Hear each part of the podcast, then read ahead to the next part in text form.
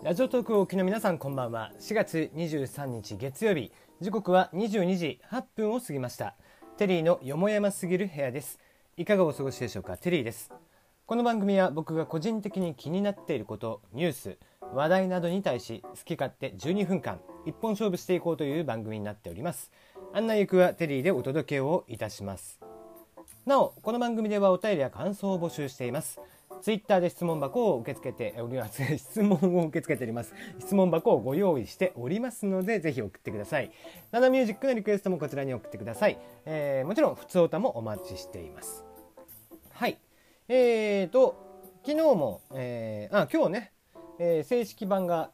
っていうことらしいですね、えー、僕は至って普通のことをしますので、えー、正式版とかのね、えー、話はまあ一応質問箱でちょっと来てたので、えー、それは後ほどお話ししましょうか。はい、えー、まず、ナナミュージック、昨日はですね、えー、今井美樹さんの Piece of My Wish、えー、さだまさしさんの関白宣言、ポロノグラフィティのアポロ、五第五、えー、銀河鉄道39、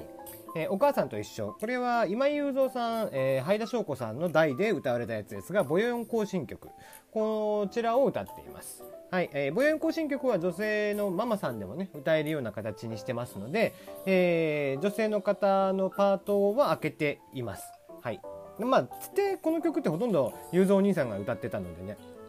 あの、雄三お兄さんメインだったので、あれですが、まあ、サビの部分であったり、えー、一部ね、えー、翔子お姉さんが歌う部分もありますのでそちらとかを一緒にやってもらえたらコラボもできるんじゃないかなと思っていますよはい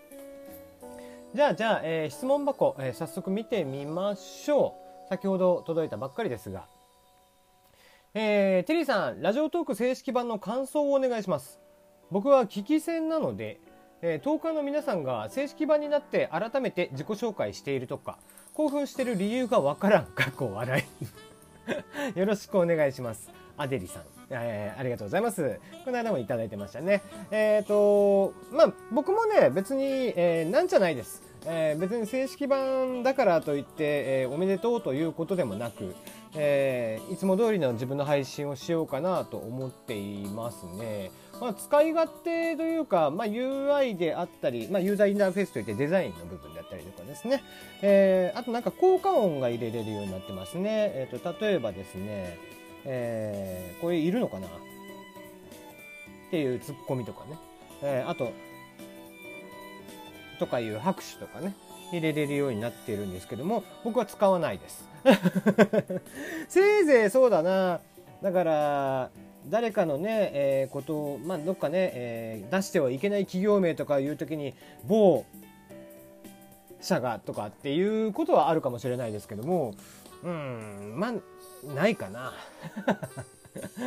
基本効果音はね、まあ、別に、えー、ボイシーの時だとね、もっとこう、いろいろ、えー、いろんな会社の悪口とか言って、悪口じゃないですね。いろんな会社の裏事情とか、あそこはどうのこうのとかっていう話をよくしてたので、えー、そっちだとピー音とかも使ってたんだろうけどな、でもこっちだと使わないですね。うん。なので、えー、別にいらないかなと思っています。なんだろうね、あの、オフィシャルっていうのは何なの？あの、ラジオトークの運営さん側からの、えー、っていうことなのかな？あの、オフィシャルはオフィシャルでなんだろうな、えっ、ー、と、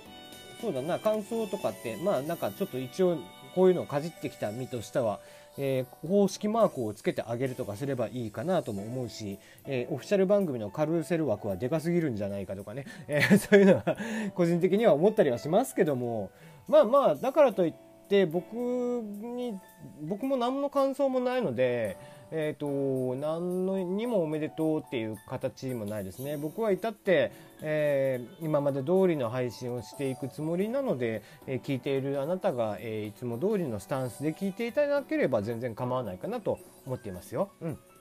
変わらないスタンスで、えこれからもお付き合いをいただければと思います。はい。自己紹介もいつも通りやっていきます。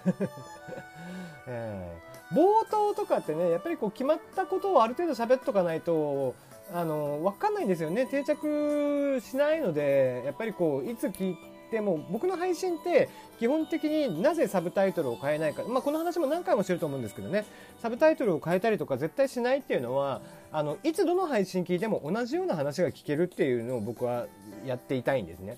なので、えっと、この回が神回だったとかって多分ないと思うんです。まあ、どっちかというと、えー、ね、あの、クレームが来た、えー、テリー・ローダリーとかは、えー、マイナスな回だったんでしょうけども、あの、とはいえとはいえ、通常配信に関しては、やっぱり、えっと、同じような内容、同じようなことを、えー、常にやっていきたいっていうのがあるので、いつ聞いても、えー、例えばね、ちょっと最近ラジオトーク聞いてなかったなとかっていう時でも、えー、立ち返って戻って、僕の配信聞いてもらえれば、まあまあいつも通りの僕がいるっていう感じにしたいなというのはありますので、ベータ版だろうが、正式版だろうが、まあ、え、最悪ラジオトークが終わる日だろうが、え、それでも多分変わらないんじゃないかなと思っていますね。うん、なので、えー、よし何？どうぞということで。はい、今日の話題ですね。えー、無事に終了した羽生選手の祝賀パレード、ファンのマナーも金メダル級だったということで、ネイバーまとめさんからですね。えっ、ー、と、これどういう記事かというと、昨日ね、あの、12万人の方がおと、えー、昨日の祝賀パレードに、え来ていたそうでっていう話をしましたけども、それがね、えっ、と、驚くほどにゴミが少なかったんですよ。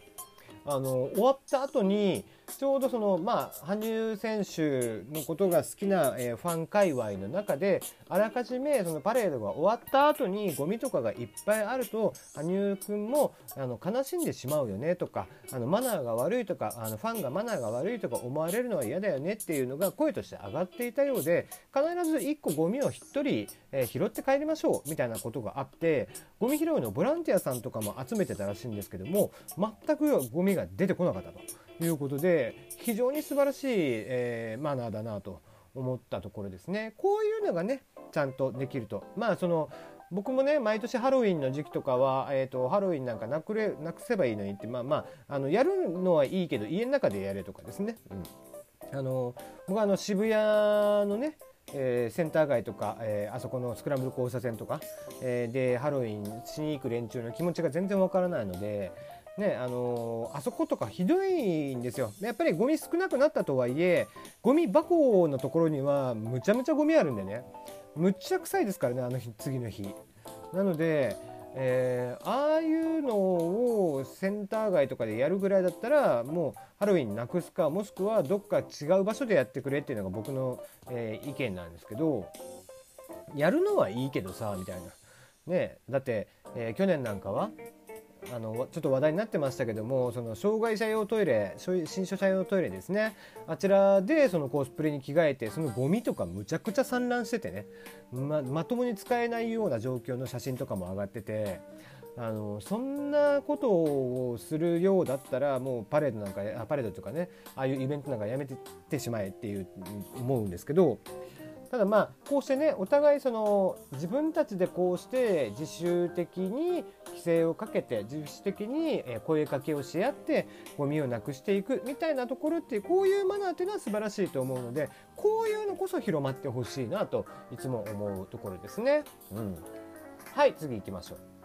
NTT グループ3社、漫画村など海賊版サイトをブロッキングへということで、えー、本日4月23日、えー、NTT コミュニケーションズ、ドコモ、NTT プララ、こちらの3社がですね、えー、海外版、海賊版サイトへのブロッキングを行うということで、まあ、政府が悪質と認めた3サイトなので、えー、漫画村、みよみよ、アニチューブ、こちらですね、に関して、えー、遮断をするというのが決まったということですね。まあえっと、検討していく中で、とりあえずの緊急措置であるということは言ってるんですけど、まあ、とはいえね、もう漫画裏もすでに見えなくなってるので、えー、ですし、アニチューブもすでに、えっ、ー、と、死にかけ、みよみよももうやめるって言ってますからね。なので、まあ、ブロッキングしたところでって話なんですけども、まあ、えー、こういう海賊版サイトは多分いたちごっこにはなってしまうとは思うんですが、まあ、取り急ぎこれだけやっぱり名前が国から指定をされたものなのでちゃんとやっておきましょうと。まあ、なぜ NTT という、えー、NT グループというものはもともと親方日の丸の会社ですからね。えー、日本電信電話、えー、株式会社ですから、えー、まあ、元のね、えー、電電公社あ電電公社でね、えー、国営なんでねやっぱりこう親方日の丸な部分があるのでこういうのには率先してやっていかなきゃいけないっていうのがあるんですよね。うんまあ、の NTT はですね NTT 法というのがあったりとかして、えー、いろいろ縛られている中で運営をしている会社ではあるんですけども、えーまあ、こういう形で、まあ、ある種ねその日本の中でも、えー、企業として見本になるような企業にならなければいけないというところがあるので今回自主的に行うと。いうことですね。でそれを受けて一応ソフトバンク KDDI さんも検討を始めたっていうことみたいですね。はいえーまあ、今後この流れはどうしても増えてくるのかなと思います特に、えーと、漫画村なんかはもうモバイルからのアクセスが圧倒的だったと思いますので、えー、こういう、えー、著作権 NG なところっていうのはちょっとけんけんがくがくとしているんじゃないですかね次は我が身という感じなんじゃないでしょうか。えー、仮想通貨の登録交換業者16社自主規制団体日本仮想通貨交換業協会を設立ということで本日4月23日に新たな自主規制団体日本仮想通貨交換業、協会こちらが発足をしました。ということでまあみなしのね何社かがと、え、その申請を取り下げたりとかして、うん、登録を完了している今回の協会の中の会社も、えー、いくつか怪しいような会社もあったりとかするので微妙だなというところではありますが、まあ、とはいえ自分たちでもちゃんと監視、えー、体制を取っていこうという姿勢は、まあ、少なからずいいんじゃないかなと思っています。はい、えー、トンネルズっぽい展開。木梨憲武就職に悩むラジオリスナーを映画関係者と引き合わせる神対応ということでこの間ですね TBS ラジオに番宣でのりさんが、えー、出ていた時に、まあ、映画関係に就きたいんですっていうことをどうしたらいいでしょうかみたいなことを相談してたんです。そしたら、あのー、舞台発表に遊びにおいでよって僕つなげてあげるよってのりさんが言ってて。で実際に来たそうで。